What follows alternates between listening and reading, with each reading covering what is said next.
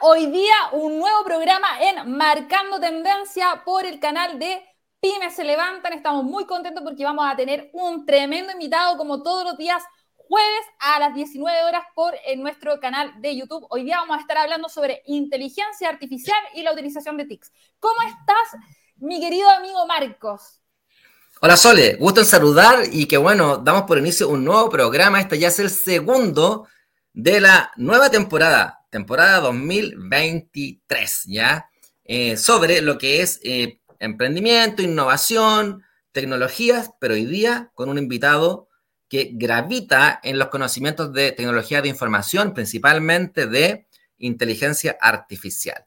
Eh, de hecho, aquí yo voy a mostrar en la pantalla ¿no es cierto?, a Francisco Ortiz Vidal, director de proyectos de inteligencia artificial en la empresa Nomad, de ahí él me podrá corregir si lo pronuncie bien, Consulting, eh, jefe de carrera además de eh, Ingeniería en Información y Control de Gestión, Facultad de Ciencias Económicas y Administrativas, de la Universidad Católica de la Santísima Concepción.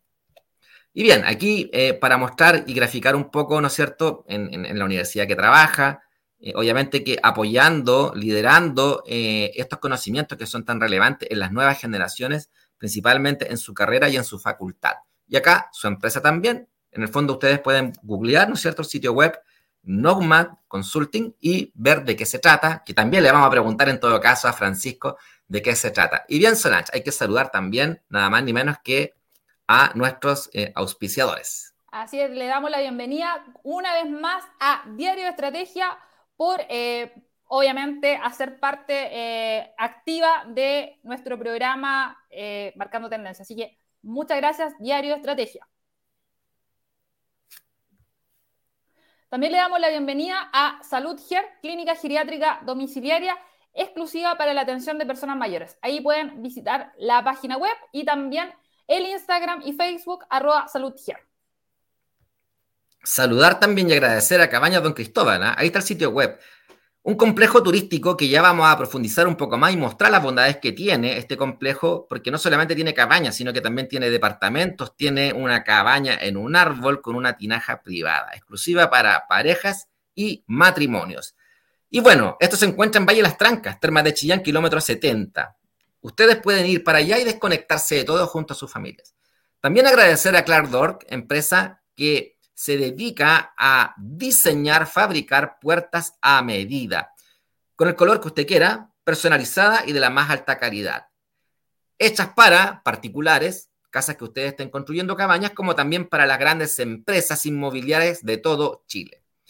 Por último, agradecer a IS Consulting, una empresa que se dedica a modelar los procesos internos, los proyectos que, que llevan adelante, con un software que se llama Simio, de tal forma de poder predecir la capacidad ociosa, como también poder predecir, minimizar esa capacidad ociosa, como también poder predecir la tasa de éxito que van a tener este proyecto con el mínimo margen de error. O sea, en el fondo están asegurando hacerlo bien a la primera con el concepto de cero defectos.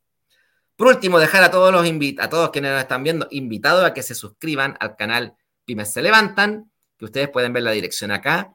Y también aprovecho, eh, Sole, de saludar a eh, y agradecer a Américo de, del grupo Bad Boys que nos saca por todas las señales de todos los canales que tienen allá y eso eh, nos hace muy visible. Así que muy agradecido por esta alianza que en el fondo nos lleva más, eh, solamente en Facebook, a más de 1500 reproducciones en, en, un programa. Así que agradecido de Américo como también a todo el grupo de Bad Boys.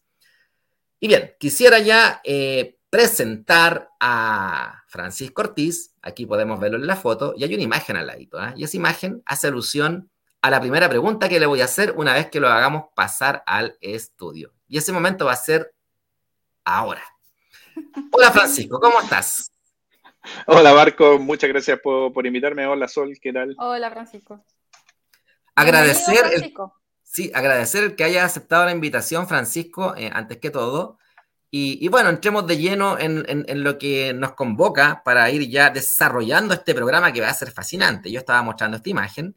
Y en el fondo la primera pregunta, Francisco, es, claro, nosotros te conocemos del punto de vista eh, profesional, ¿no es cierto? Una persona referente en la región del Biobío en el ámbito de las tecnologías de información para la facultad, ¿no es cierto?, de, la Universidad eh, Católica de la Santísima Concepción.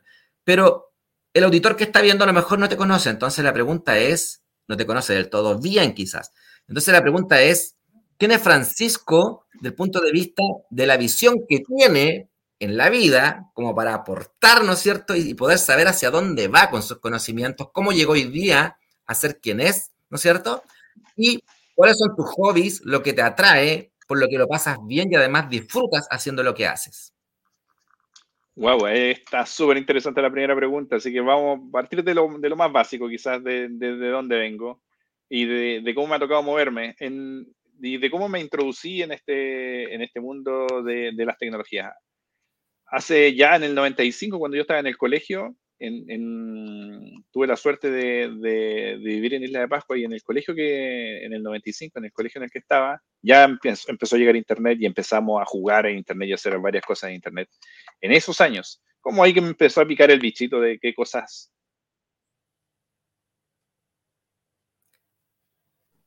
¿Lo ves, Francisco? Se cayó. Que se nos cayó. Se nos cayó. ya, pero mira, oye, justo se están conectando y mira aquí, Eron Engrón una gran persona desde LinkedIn se, se me está oh, buenísimo, buenísimo. bueno, así, así de masivo están las redes sociales. Mientras esperamos que Francisco se le eh, arregle la señal. A ver, se ocurren estos tipos de accidentes. bueno, él pues, estaba contando. así es la tecnología, pues.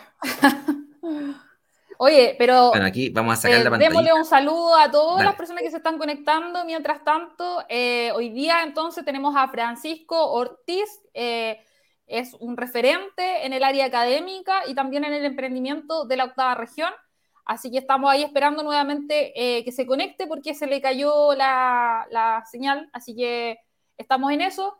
Vamos a tener un excelente programa hoy día, que es lo más importante, y le damos un saludo cordial a todas las personas que nos están viendo y que nos están viendo en vivo y también diferido.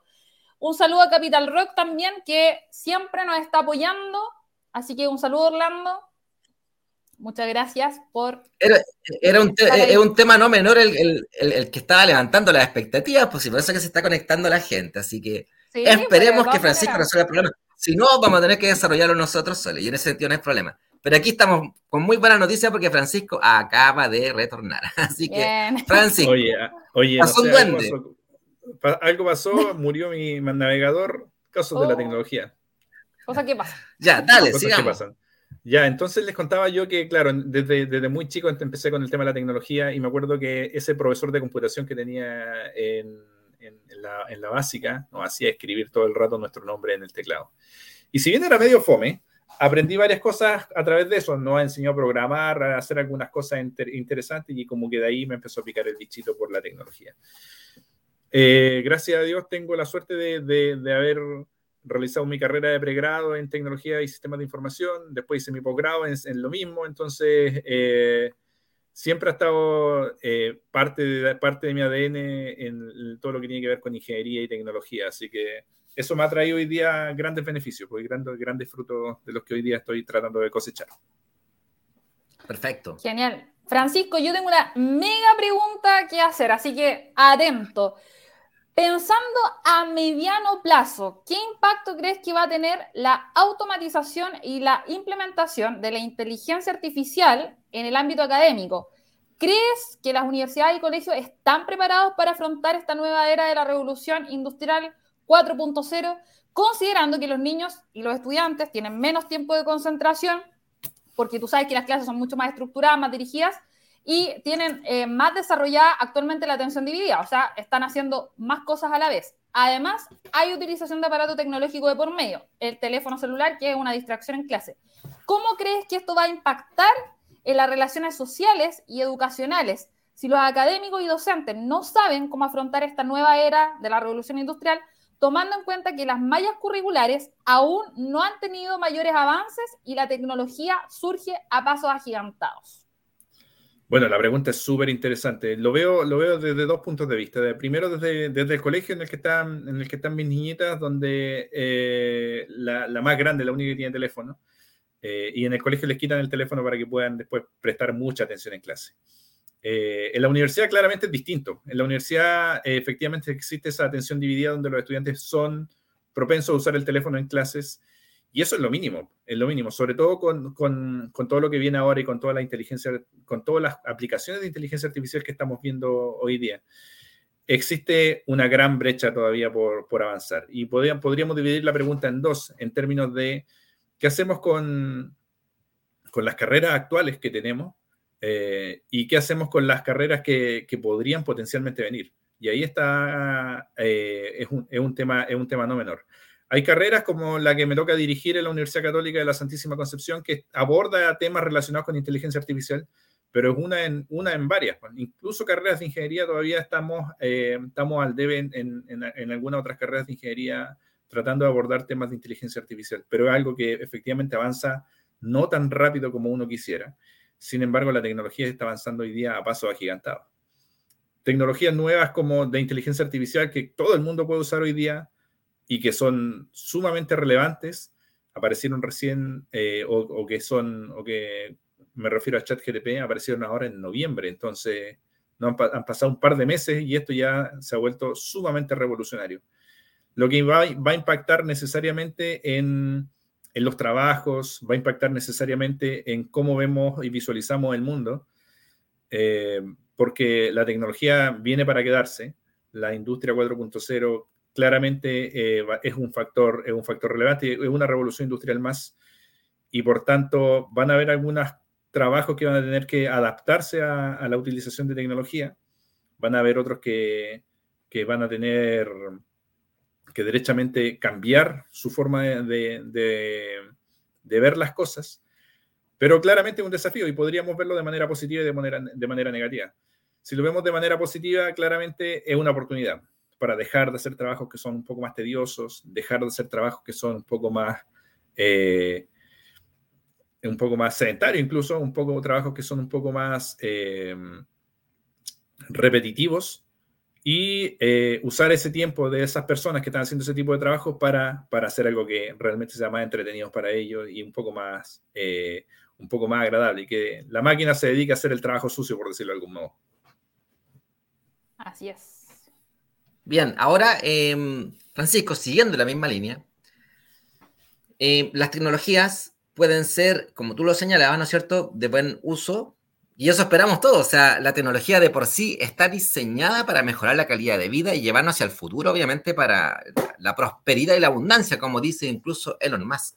De hecho, Elon Musk eh, señalaba que en un futuro se va a sacar un sueldo universal, eh, básico, eso, sueldo básico universal. Es decir, todas las personas, según lo que él presagia, van a tener un sueldo. Y ese sueldo se va a deber a que la tecnología eh, va a abordar, digamos, la abundancia en el mundo y mucha gente se va a quedar sin pega. Así nomás. Entonces, en base a eso, eh, asegura un sueldo. Pero bueno, la pregunta que quiero hacer acá es, así como, como mencionamos, eh, lo bueno y lo malo, mira, aquí yo coloco los aspectos negativos que salieron en, en una noticia, en, estudios, por ejemplo, el impacto en el empleo, la manipulación y la seguridad y la vulnerabilidad puede ser un riesgo. La transformación de las relaciones humanas, la autonomía, eh, que eso podríamos verlo como una ventaja. Principios éticos para enfrentar los riesgos, respeto de la autonomía humana, transparencia, responsabilidad, rendición de cuentas, robustez y seguridad, justicia y discriminación. Eh, y bueno, acá dentro de los aspectos eh, básicamente positivos como negativos. ¿Cómo ves tú la tecnología a futuro? ¿Cómo nos va a impactar desde el punto de vista humano? Algunos dicen que, algunos señalan, por ejemplo, Francisco, que el hecho de que las tecnologías eh, tengan los datos de todos los habitantes del planeta, eh, incluso podamos caer en un futuro como en una especie de manipulación total, global, que vaya de la mano con, con lo que se habla, y uno escucho por ahí, ¿no es cierto?, con el nuevo orden mundial, el reseteo. Eh, ¿Qué te parece a ti estas visiones? O sea, hay distintos tipos de visiones, pero la verdad es que los datos se están usando hace bastante tiempo ya. Eh, en los datos para una organización, como les digo a mis estudiantes de, cursos de, analítica, les digo, los datos son el nuevo, el nuevo, el nuevo petróleo. Y es verdad, hace tiempo atrás habían organizaciones que incluso en su eslogan salía eh, este supermercado te conoce, ¿se acuerdan? Y eso es verdad, porque la, la, verdad es que nos conocen. Cuando nosotros vamos a una tienda y damos nuestro root, cuando vamos a una tienda y compramos con una tarjeta de crédito, cuando vamos a una tienda y compramos por internet, todos esos datos quedan registrados.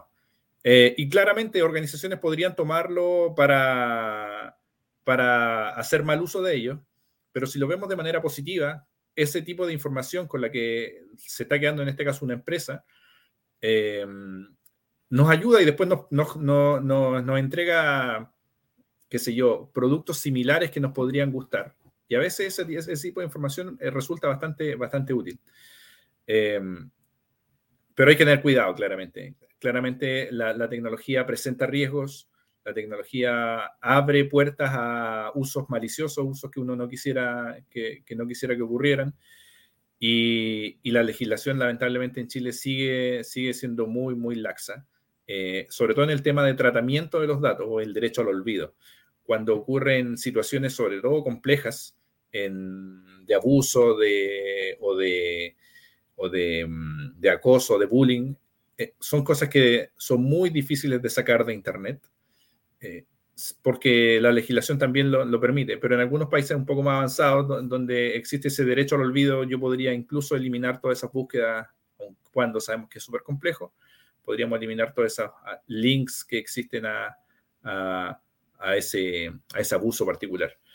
Eh, pero es complejo y tenemos que avanzar un poco más rápido. La tecnología nos está comiendo a pasos agigantados y es que no nos queda más que legislar de manera, de manera correcta y, e incorporar esa visión a largo plazo para que podamos no estar cambiando la ley a cada rato, sobre todo en tecnología, sino que tener esa visión un poco más estratégica de qué cosas son las que podrían venir y qué cosas son las que, que se están visualizando ya para poderlas incorporar en, en nuevas normativas y en nuevas, en nuevas, eh, en nuevas leyes. Francisco, yo creo, yo creo, que es importante crear más manuales de buenas prácticas para la utilización de redes sociales y también del uso de la información. Así que yo creo que por ahí hay que ir trabajando también. Francisco, yo te voy a llevar a otro tema eh, que es relacionado a la perspectiva que ya tiene nuestro país, que es un país bastante longevo, ¿no es cierto? Que ya tenemos un, mm. una tasa de, de, personas mayores bastante alta a nivel nacional, eh, comparado, digamos, con otros países a nivel latinoamericano. Voy a hacer dos preguntas inmediatamente. ¿Cuál es tu percepción en relación a la utilización de las TICs en las personas mayores en Chile, en relación y comparado con Latinoamérica? Y si ustedes eh, en la Universidad Católica de la Santísima Concepción han implementado algún programa que involucre a este grupo etario para poder a lo mejor hacer una educación en relación a la utilización de, de las TICs. Esa sería mi, mi pregunta, dos en una. no, interesante, interesante pregunta porque podríamos partirla en dos directamente. La, si, si yo veo la, desde el 2000 en adelante, ya han pasado 23 años, esas personas que hace 23 años tenían 40 años ya usaban tecnología y en cierta medida hoy día que están llegando a los 63, que podríamos ya casi considerarlos adultos mayores, son personas que están usando eh, muy fuerte la tecnología. Seguramente lo han visto en sus papás, seguramente lo han visto en, en, personas que ya mayores que usan su teléfono celular, realizan compras o revisan redes sociales que en cierta medida yo lo veo de esa manera sumamente positivo. Sin embargo, nos quedan eh, las otras personas, mayores también, más grandes aún, que son las que tenían 60 en los 2000 y que hoy día tienen 80. Y ahí es eh, ahí un poco más complejo. La tecnología claramente los ha dejado un poquito, un poquito de lado, no hay muchas políticas con respecto a, a, lo, a los mayores. Hay algunos que ustedes seguramente también se han dado cuenta que, que usan la tecnología y que son capaces de, de abordar un, una problemática tecnológica, pero eh, son contados con los dedos. La alfabetización digital sigue siendo un, un tema, un tema no menor a nivel nacional. En, en, Chile claramente tiene la ventaja en términos tecnológicos, es una de las mejores naciones ubicadas en, a, ni, a, nivel tecnológico y uso de la tecnología, pero, pero aún nos queda mucho por avanzar, sobre todo en, en conceptos relacionados con, con, el cuidado de adultos mayores, con que puedan acceder a, mecanismos de, que les faciliten la vida finalmente y no se las compliquen. Nosotros lo vemos directamente incluso en el mismo condominio donde vivo yo. Hay gente que todavía necesita que, por ejemplo, los mismos gastos comunes, eh, gente grande, los mismos gastos comunes que sean impresos en vez de que sean, por ejemplo, que se lo envíen a través de una aplicación o, una, una plataforma que está hoy en día sumamente común para la utilización de la administración de un condominio, por ejemplo. Ellos necesitan el papel, necesitan estar, estar en contacto con algo físico todavía. Y la transición va a ser sumamente compleja para ellos, pero hay que apoyarlo y hay que, hay que crear política. Desde la universidad se han, hecho programas, se apoyan muchísimo a, mujeres emprendedoras que también que, trabajan, ese, que trabajan con, tecnología y, que, que, están tratando de abordar ciertos temas relacionados con, también con, eh, adultos mayores. Pero, pero sigue siendo un largo trecho, sigue siendo un debe a nivel nacional de parte de todos nosotros que, eh, de cuidar a los más grandes. finalmente ellos son los más grandes y hay que cuidarlos. Sí, pues es verdad eso que faltan políticas públicas para poder ver a la persona de manera holística, que en el fondo es eso.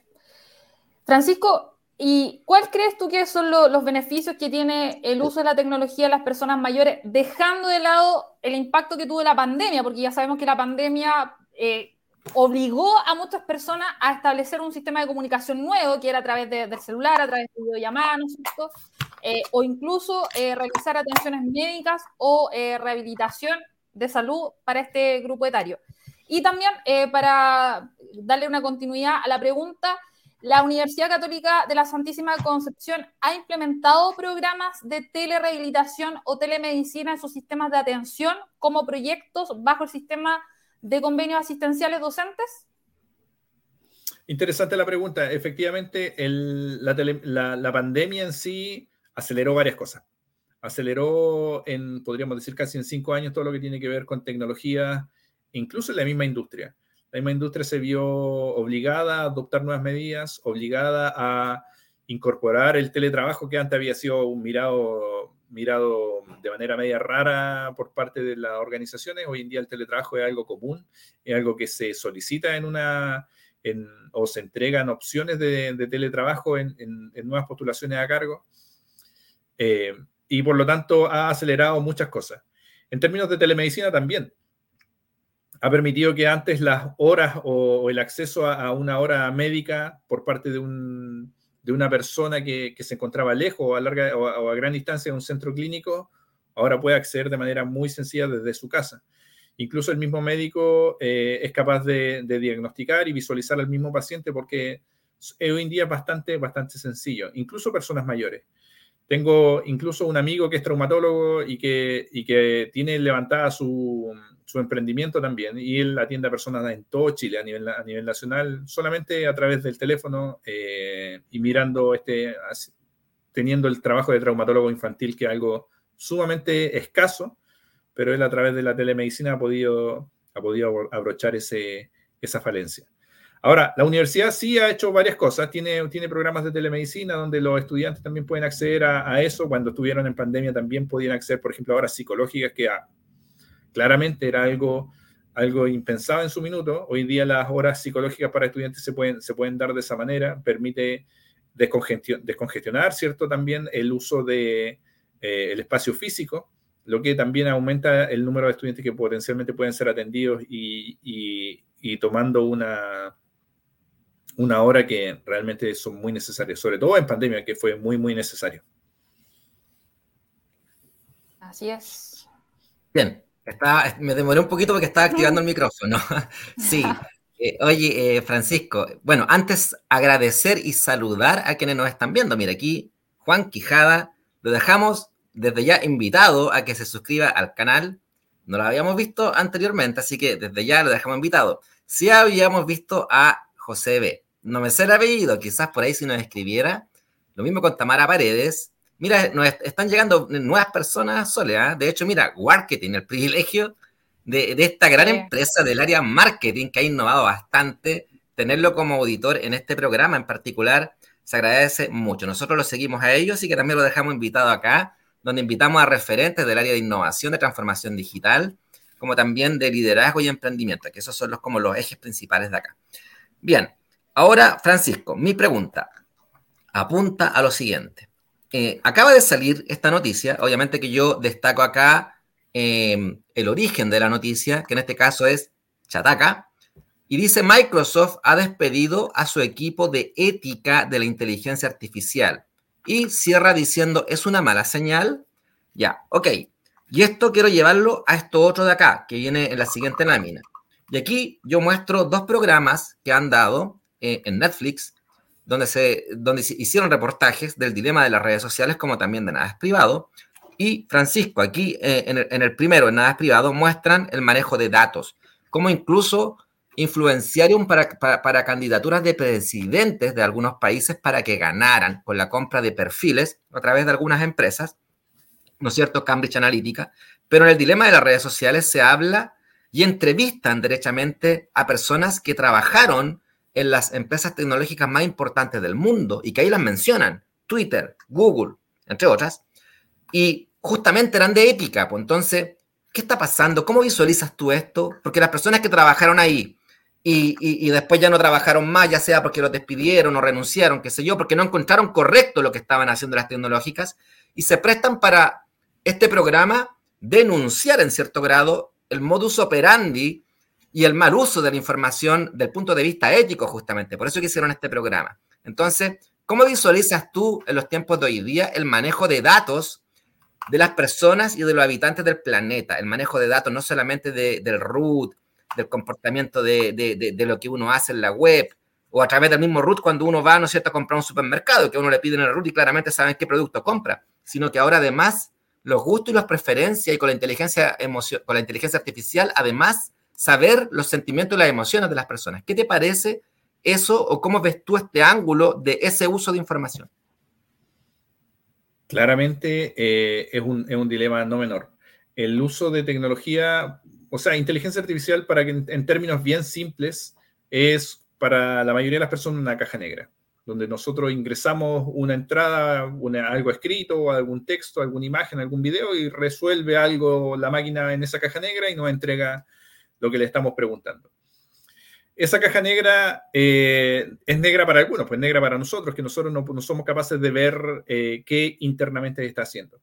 Sin embargo, eh, las personas que trabajan o los dueños de, la, de, las compañías sí tienen esa capacidad de saber ver qué, es lo que está haciendo internamente. Y ha surgido temas no menores, cl claramente el uso de, tecnología para poder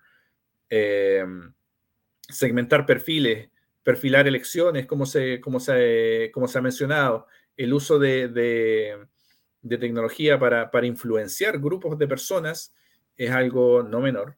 El, lo, veo, lo veo bastante complejo en, esa, en, ese sentido.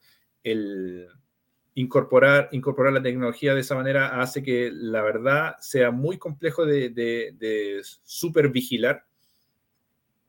Y, y, hemos visto que, por ejemplo, incluso las nuevas aplicaciones como ChatGPT, que lo, lo, vi que lo mostraste ahí, Marcos, eh, la respuesta. Y, hay, y, y, uno puede ver que, que ese sesgo de la respuesta tiene que ver con quién finalmente lo, quién finalmente lo programó. Eh, si bien la máquina es capaz de aprender de todo, y lo que uno busca cuando uno, cuando uno entrena un algoritmo de inteligencia artificial es que ese entrenamiento sea lo más balanceado posible para que las respuestas sean claramente balanceadas, eh, puede ocurrir que eh, el ingreso de esa información no sea balanceada y después esta caja negra, cuando nos entregue la información, entregue información más cargada hacia un lado que hacia otro. Eso potencialmente puede ocurrir, ha ocurrido con, con ChatGPT cuando uno le pide, por ejemplo, información de, no sé, de partidos políticos, de, no sé, de Joe Biden, por ejemplo, contra Donald Trump. Uno puede ver que hay cierta diferencia en, en términos de, del texto positivo o negativo que puede entregar la máquina. Eh, lo que ha hecho que las mismas compañías después busquen, en cierta medida, limitar el uso o, limitar el uso para, para otro tipo de fines y no solamente para temas o fines políticos que es donde, donde potencialmente podrían ocurrir ese tipo de sesgos.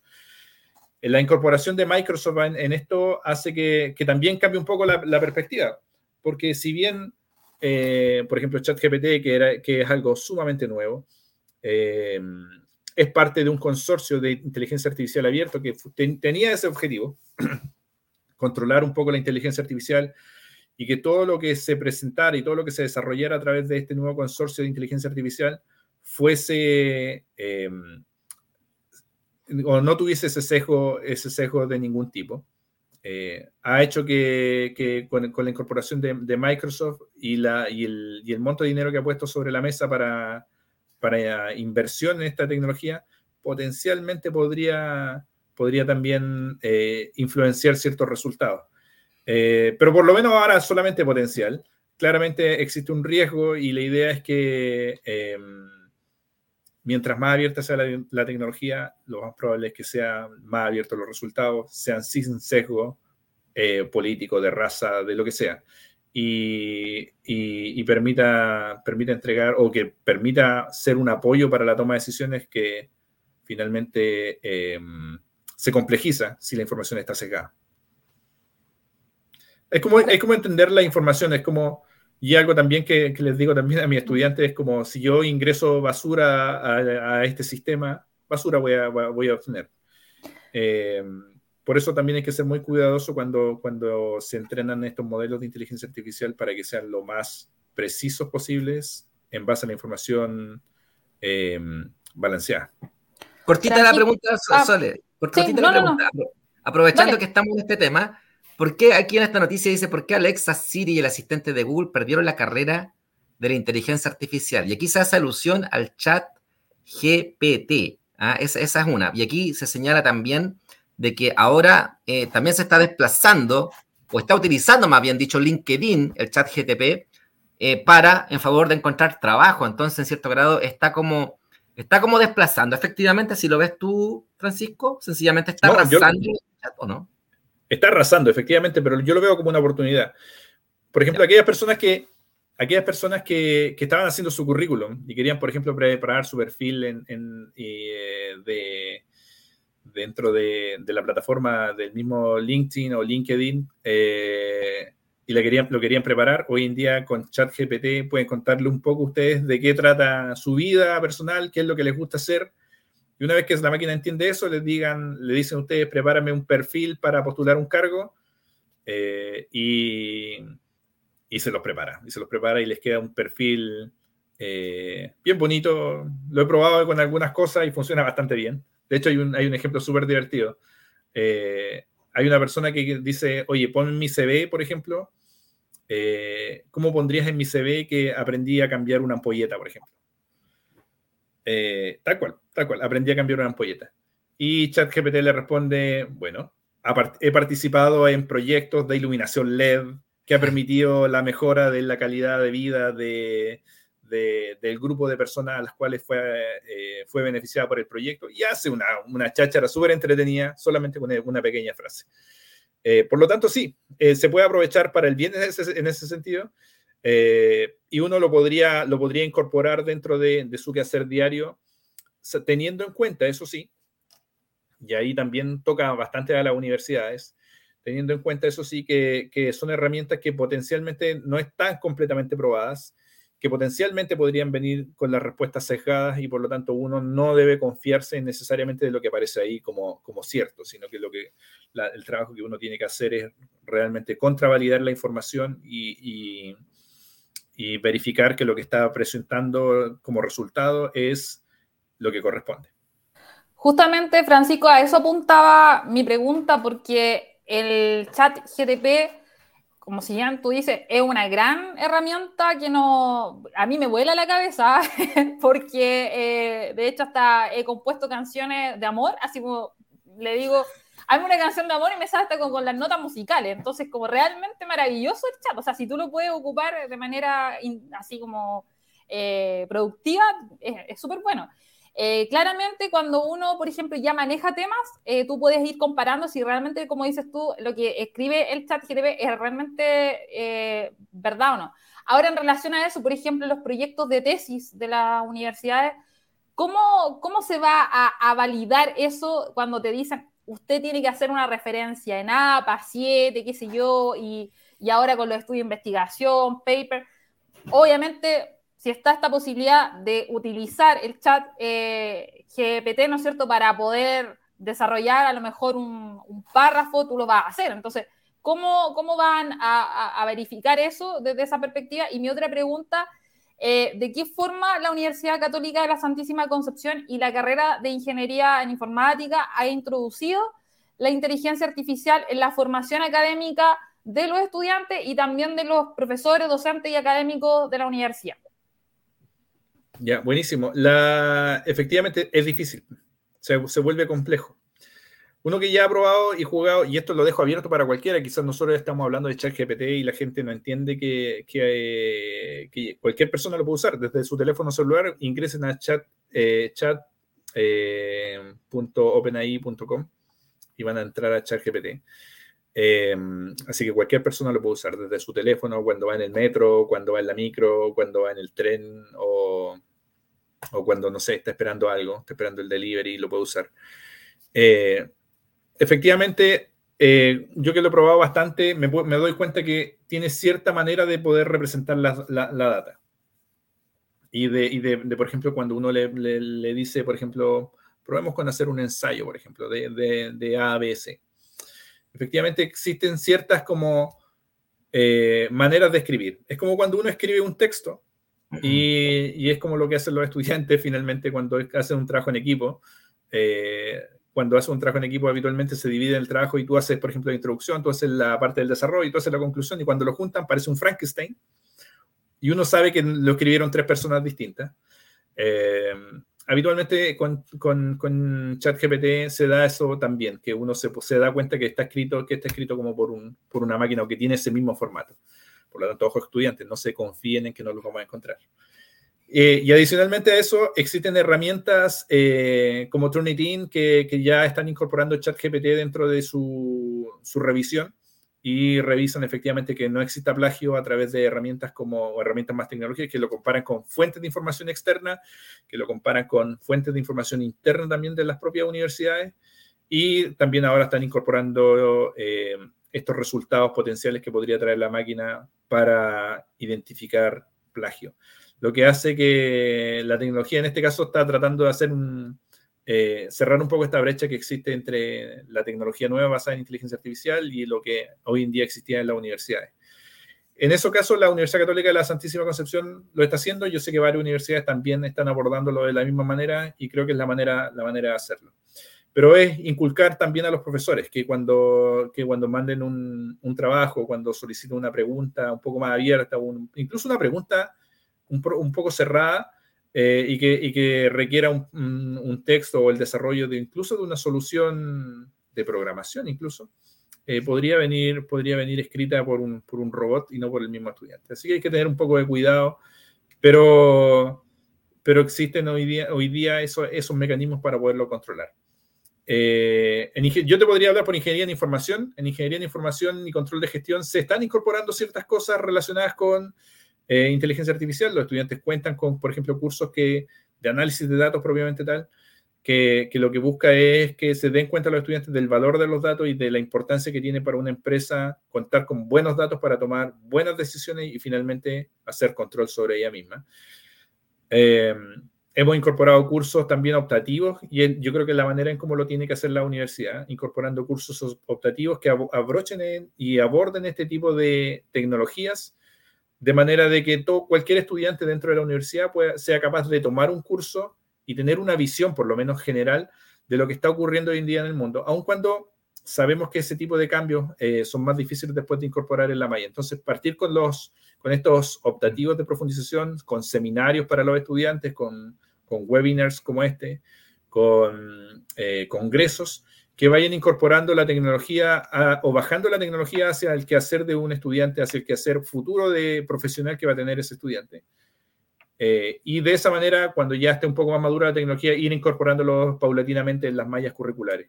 Pero las universidades tienen herramientas para poder abrochar este tipo de temas sin mucho problema.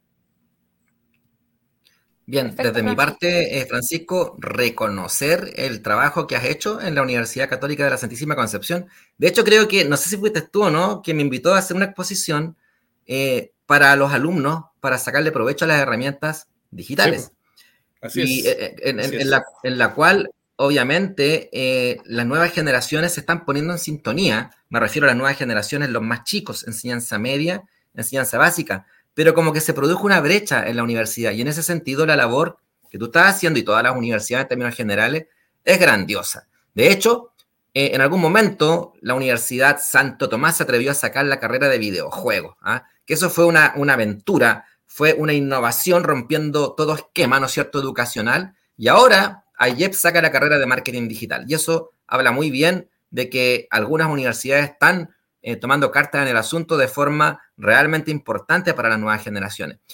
Mira, eh, ahora lo que quiero hacer, eh, Francisco, es mostrar un video, un video, y después lo comentamos. Esto tiene alusión un poco con términos, mira, esto es las cosas que andan dando vuelta en TikTok, pero tú sabes que andan, andan dando vuelta información que es falsa, que es real, pero pareciera que todo converge a una realidad. ¿ah? En cierto grado, los análisis van, en cierto grado, diciéndote más verdades que mentiras. Y aquí va el video. Después lo analizamos. Parece ser que la Universidad de Carnegie Mellon han inventado una tecnología que les permite ver a través de cualquier pared del mundo siempre y cuando tengan wifi en ese lugar. La tecnología lo que utiliza es una inteligencia artificial con redes neuronales que interpreta poses humanas si en una habitación hay wifi y el wifi rebota en los objetos detecta si esos objetos tienen una pose humana y entonces los dibuja, pudiendo rastrear su movimiento en toda la habitación. Por lo que ya no necesitamos infrarrojos, tampoco necesitamos cámaras, nos podrían ver desde cualquier lugar siempre que tengamos internet. El Starlink de Elon Musk y otros satélites que envían wifi en teoría gratis, que de gratis nada, podrían mapear toda la humanidad, saber dónde hay seres humanos. Muy interesante y objetivo militar esta tecnología, indudablemente.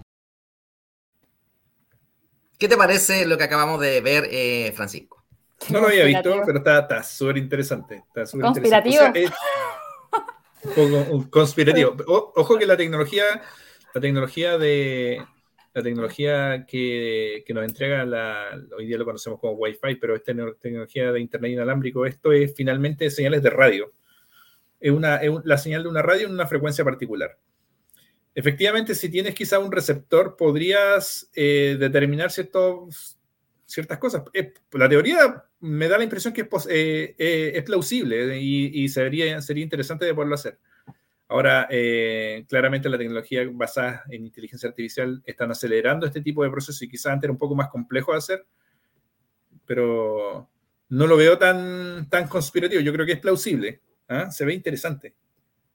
Sí, yo lo veo, yo, lo veo casi real, ¿ah? porque en cierto grado, si tú colocas el Wi-Fi, ¿no es cierto? El, router, con una pared gruesa, claramente la señal no llega y es porque está viajando algo. Y ese algo, el que puede captar, digamos, objetos, así como la luz infrarroja en cierto grado, también cumple la misma función, pero de otra forma.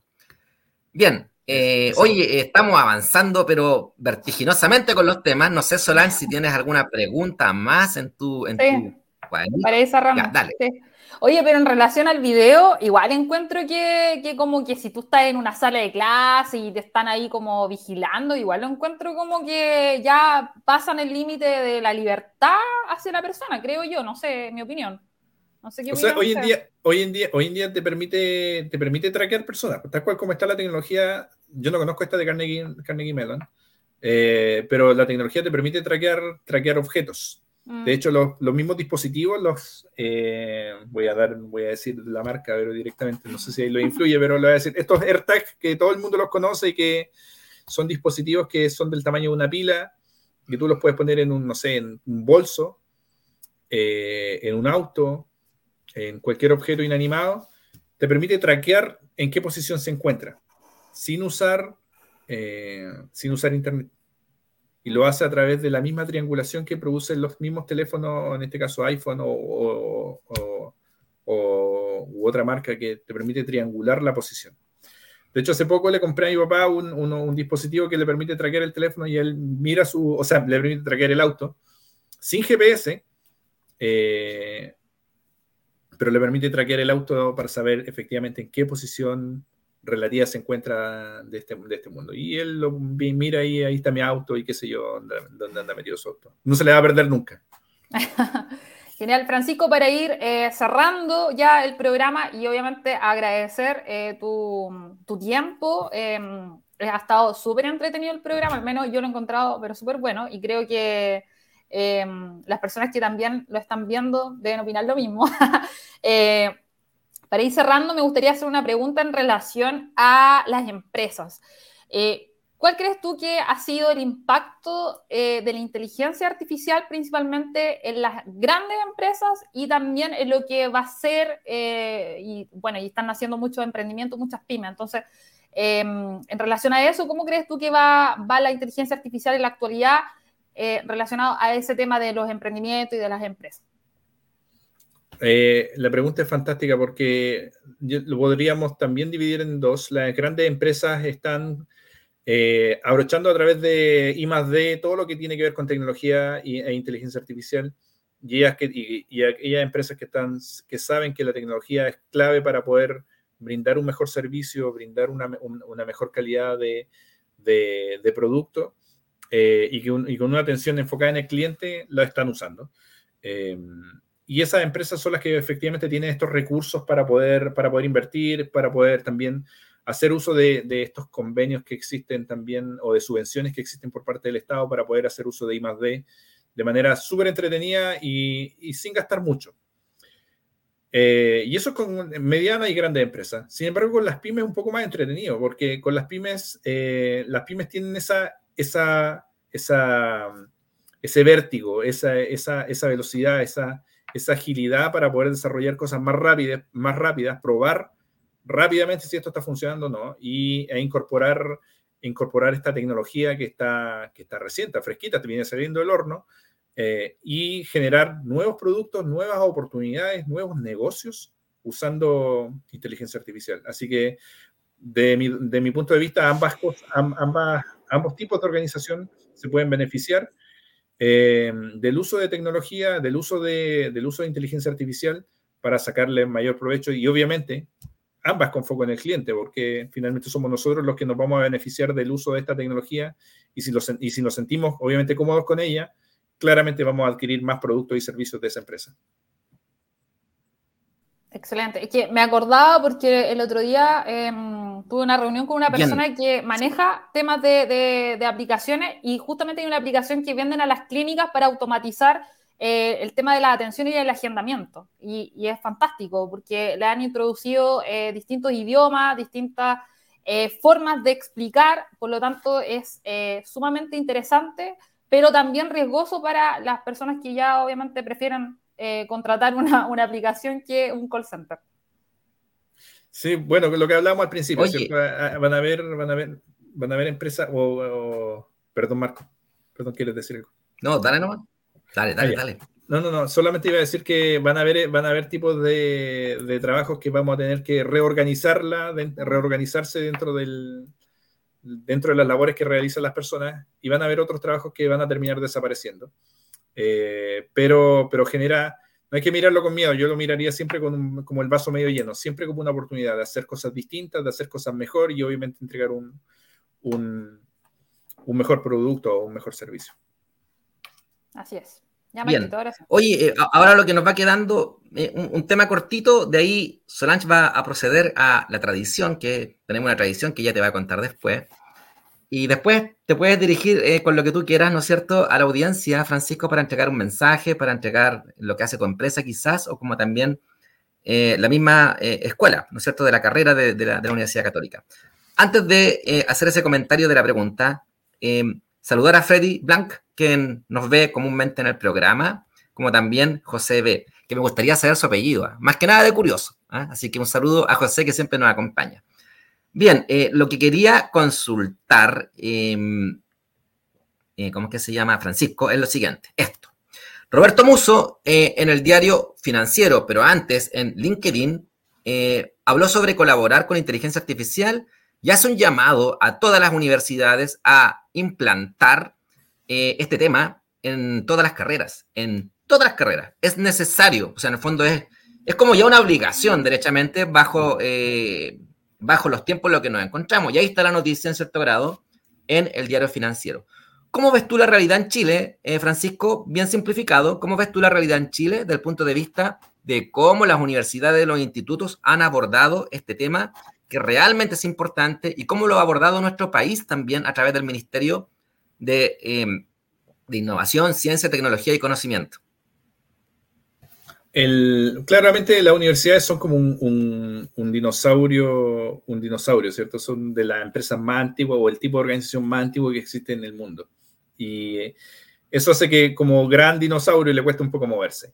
Pero las universidades tienen herramientas para poderlo hacer. Eh, como les decía, les comentaba adelante, este tipo de cursos que están basados en, electivos, en cursos operativos, en seminarios, permiten darle una mirada al estudiante que está por egresar o a los que están comenzando una carrera, eh, que abroche cierta, que, o que incorpore ciertas tecnologías o que, o que se dé cuenta finalmente del, potencial que tiene esta tecnología. Probablemente no van a alcanzar a abordar todo, pero sí es posible darles esa mirada para que cuando se enfrenten a, desafíos que, que, involucren el uso de inteligencia artificial sean capaces de decir, mira, sabes que esto lo vi en la universidad o esto, esto se parece mucho a lo que vi en la universidad y lo podríamos eh, abordar de esta manera o lo podría, le podríamos sacar el provecho de esta manera.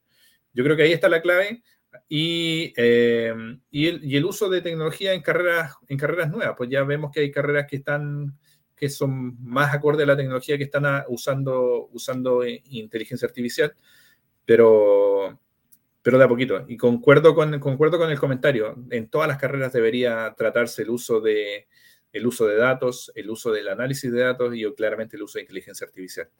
Con eso quizás me podría, con eso me podría quedar, que, que darle esa mirada a aquellas, a aquellas empresas que no la tienen, darle esa mirada de que, como decía don Francisco, y esto también se los cuento a los, estudiantes, les digo, hacen el, por ahí por el 95, 98 tiene que haber salido don Francisco con una propaganda que decía, decía que llegará el día en que la empresa que no está en Internet no existe, no existirá. Y me quedó marcadísima esa cuestión. Eh, y, yo era súper chico. Y hoy día yo le, le, hago la actualización. Pues llega el día en que las empresas que no usan inteligencia artificial, que no tengan, no le vean el valor a los datos, la verdad es que van a dejar de existir. Así es, Francisco. Bueno, nuevamente dar, eh, darte las gracias por participar en nuestro programa, por el tiempo, por tus conocimientos. Eh, así que estamos muy agradecidos, muy contentos también de las personas que nos están viendo por las plataformas. Eh, obviamente decir que va, va, a quedar grabado el programa para que lo puedan volver a revisar. Pero antes de terminar, como decía mi querido amigo Marco, nosotros hemos implementado una em, tradición, ¿cierto, Marquito? Así es. Así que esa tradición consiste en una fotito del recuerdo. ya, así que quiero que miren a la cámara para poder tomar la fotito ahora. Así que un, dos, tres, la cámara. Otra fotito. Otra. Muy bien. Muchísimas gracias. Bien, Francisco, un minuto o 30 segundos de algún mensaje, alguna reflexión que tú le quieras transmitir o algún llamado a los auditores que nos están viendo, que mayormente son emprendedores y pymes del área de las tecnologías. Eh, que no sientan miedo, que la tecnología llegó para quedarse, pero no sientan miedo, vean siempre el vaso medio lleno, veanlo como una oportunidad de sacarle mayor provecho a lo que ya están haciendo y a sacarle mayor provecho a estas nuevas tecnologías para poder vender más, vender mejor y vender con más calidad. Así que solamente me quedo con eso y muchas gracias por la invitación. Francisco, antes que te vayas, quería eh, invitarte eh, para que nos puedas apoyar. Eh, nosotros estamos organizando con Marcos un, una jornada que va a ser el 27 y 29 de marzo, que es una jornada de marketing digital y, em, emprendimiento para pymes y para, también para estudiantes de todas las carreras. Así que también quedas cordialmente invitado. Vamos a, tener grandes invitados también en, esta área que son referentes tanto en el branding como eh, en marketing digital. Así que para que nos puedas apoyar ahí en la difusión con, tu, con tus estudiantes, con tus profesores. No se preocupe, lo, lo voy a difundir en la, en la facultad y en la universidad. Muchísimas un gracias. Detalle, un, un, detalle, Soledad, que se me olvidó, de hecho, colocar en la ficha, fue una irresponsabilidad de mi parte, ¿eh? pero mencionar a, lo, a, los expositores, está eh, Giancarlo, ¿no es cierto? Sí, Giancarlo Barbayelata. Y sí, un gran referente nacional, eh, también está eh, Constanza Ivieta, también una persona, pero que si hay alguien que pueda dominar LinkedIn, una de las referentes es ella. Entonces hay tremendos eh, expositores, digámoslo así, en esta jornada. Así que dejamos invitados de hecho, Sí, sí. está súper económico, así que para profesores, para estudiantes, para emprendedores, pymes, todos se pueden inscribir, está abierto a todo público. Gracias, Francisco, por la invitación, por, por, por acceder a la, a la, invitación y bueno, eh, esperamos tenerte de nuevo en un próximo programa y seguir haciendo cosas acá en la región del Biobío. Muchas gracias. Muchas gracias. Muchas gracias a ustedes. Muchas gracias que estés bien. Un abrazo. Un abrazo. Bien, ¿qué te ha parecido eh, el tema desarrollado hoy, Sole? Me encantó, la verdad que este tema de inteligencia artificial es, algo que da para mucho, eh, sobre todo lo que es el chat eh, GPT, ¿no es cierto?, que llegó para quedarse y a veces siento que va a venir un poco a, no sé si suplir Google, no sé, de repente lo siento como así, como que puede llegar a, generar eso. Así que bueno, pues ya estamos terminando el programa. Eh, tuvimos un gran invitado hoy día, así que nos vamos felices. Eh, hoy día jueves 16 em, de, de, marzo, ¿cierto? El tiempo pasa, así es, jueves 16 de marzo 2023. Tiempo pasa, nos vamos poniendo viejos. Dele nomás, amigo mío.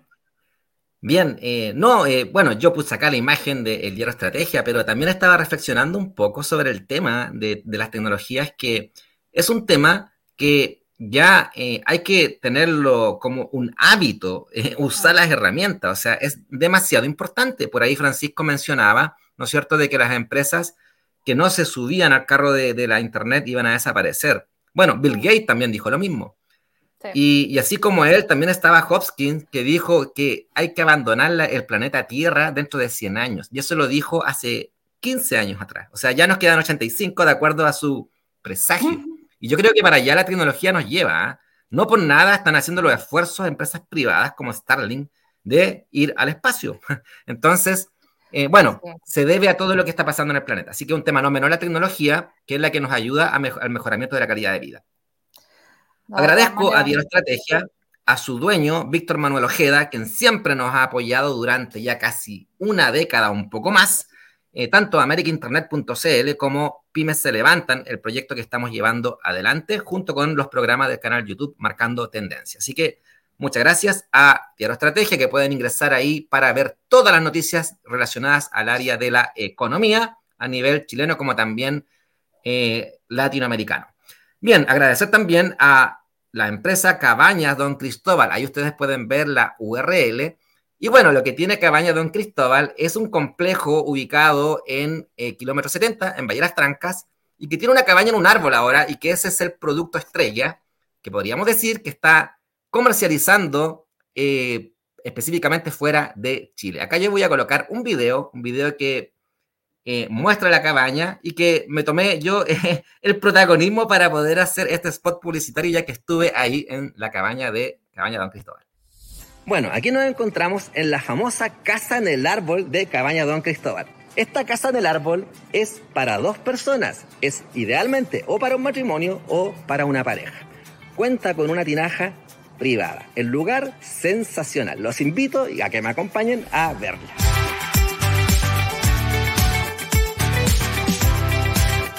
Bienvenidos. Bueno, aquí ya nos encontramos en la casa del árbol a 6 metros de altura. Ustedes pueden ver aquí ya para hacer el asado, acá, ¿no? De forma cómoda y pueden ver el pasillo por allá, ¿no es cierto? Como también da la vuelta por el otro lado de la cabaña. Vamos a ingresar a la casa del árbol en este momento. Bienvenidos a la casa en el árbol de cabaña Don Cristóbal. Adelante. Ustedes podrán ver los detalles, fíjense, los detalles en lo que está hecha esta casa con una cama de dos plazas ubicada en este sector, ¿no es cierto? Alto y con su baño detrás. Como también, fíjense, la escalera. Fíjense, por favor, cómo están hechos estos diseños, los cuales son bastante cómodos. Esta casa en el árbol, como ya dijimos, es para dos personas, matrimonio, como también una pareja, para que pasen un momento inolvidable aquí en la naturaleza junto a los árboles nativos a esta altura. Bien, aquí nos encontramos en la casa, en el árbol de Cabaña Don Cristóbal. Como ustedes pueden ver, el espacio, la naturaleza. Miren por favor las montañas. Qué hermosura podemos visualizar acá. Aquí. Acompáñenme. Maravilloso. ¿ah? Entonces la invitación está hecha a todos ustedes a que visiten el sitio web cabanasdoncristóbal.com. Así se llama el sitio web donde ustedes pueden ingresar revisar los departamentos, las cabañas, el complejo en términos generales, como también lo que estamos viendo que es la famosa casa en el árbol, con su tinaja para que disfruten de forma privada las parejas como los matrimonios. Bueno, esa fue una invitación que me, sí, una invitación que me hizo el dueño, así que aproveché obviamente de, de como estamos llevando la estrategia digital adelante, de hacer ese video. ¿Qué te pareció? ¿tú, ¿tú, sacas pica con eso? Pues yo todavía no conozco la cabaña en el árbol, así que voy a tener que, voy a tener que ir pronto. Voy a tener No, que maravillosa. acompañante, yo creo, sí, pues. Ahora, ahora va mi, hermano va para allá. ¿Ah? No, es fantástica. Es fa- mi hermano va para allá. Es fantástica esa Ah, cabaña. buenísimo. Sí, pues hay que buscar acompañante, o si fomen, ir solo, no, no hay que ver. Así es, pues. Bueno, también agradecer a Clark Dork, eh, empresa que confecciona puertas personalizadas de la más alta calidad. Puertas hechas a la medida, tanto para particulares como también las grandes inmobiliarias, que son quienes más solicitan las puertas para los pisos, los, todas las habitaciones que hay dentro.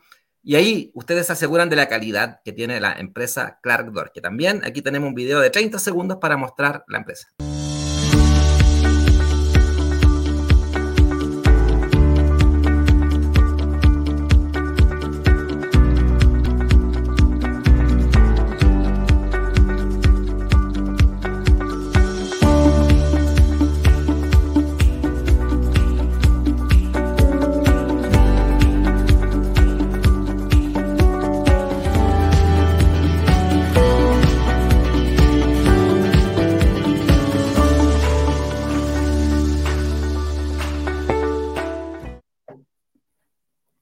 Ahí teníamos a la empresa Clark Dork y ahora presentamos a la, tercera empresa que nos acompaña y nos apoya, IS Consulting, una gran empresa ligada al sector industrial, principalmente a las mineras. También es de la región del Biobío, pero con servicios para todo Chile, principalmente a las mineras que se ubican en el norte, claramente.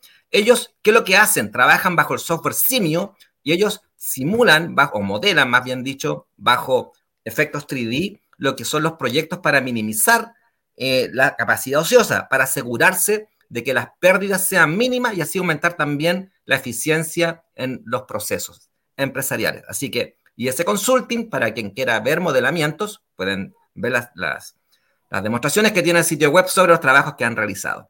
Y por último, Solange, la empresa Salud Care. Salud sí, clínica especializada en atención de personas mayores. Pueden ahí visitarnos a través de eh, nuestras redes sociales, Instagram, Facebook. Estamos muy contentos porque cumplimos tres años el día sábado, así que estamos felices eh, de haber ya eh, de a poquito ir consagrando nuestro, nuestro emprendimiento y ir en ayuda de, más personas que necesitan de atención de salud, pero a domicilio. Ahí se evita todo el taco y todo eso que, que implica y trasladar a una persona mayor hacia un centro asistencial. Así que ahí pueden eh, visitarnos a través de redes sociales, Instagram, Facebook, arroba saludger y revisar todos los servicios que tenemos. Bueno, Salud Care en Instagram pueden seguir, como tú lo señalas, y yo quedé impactado con la cantidad de gente que saludó por los tres años, ¿ah? Mucha gente Sí, saludando sí. a Salud Care. Y dentro Sí. de ellos también destacar al entrevistado que tuvimos la semana pasada, Arturo de la Torre, quien destacó también eh, el, el haber recurrido a tu empresa, creo que fue por su madre, ¿no? Creo que No, fue por su papá. Su papá, Su eh, sí, su papá, yo- lo atend- de hecho lo atendí yo y después lo atendió mi equipo médico y enfermería, así que, y kinesiólogo igual tuvo un kine. Así que fue Bueno, ahí tenemos un caso, un caso real, ¿no es cierto? Un, Sí. un testimonio de la empresa. Bueno, agradecer a todos quienes nos han acompañado, no los voy a nombrar porque son demasiados, entonces no quiero no nombrar a uno, porque si no se puede producir ese efecto de, oh, la injusticia. Eh, Entonces, agradecer a todos, invitarlos a que se suscriban al canal Pymes se levantan y nos vemos el próximo jueves a las 7 de la tarde en Marcando Tendencias con temáticas de innovación, transformación digital y emprendimiento con grandes invitados. Así es. Un abrazo a todos y muchas gracias nuevamente por la conexión y eh, saludos a todos igual eh, para que nadie se sienta. Besitos y cuídense mucho. Chau, chau. Gracias, que estén bien. Buen fin de semana. Chao, chao.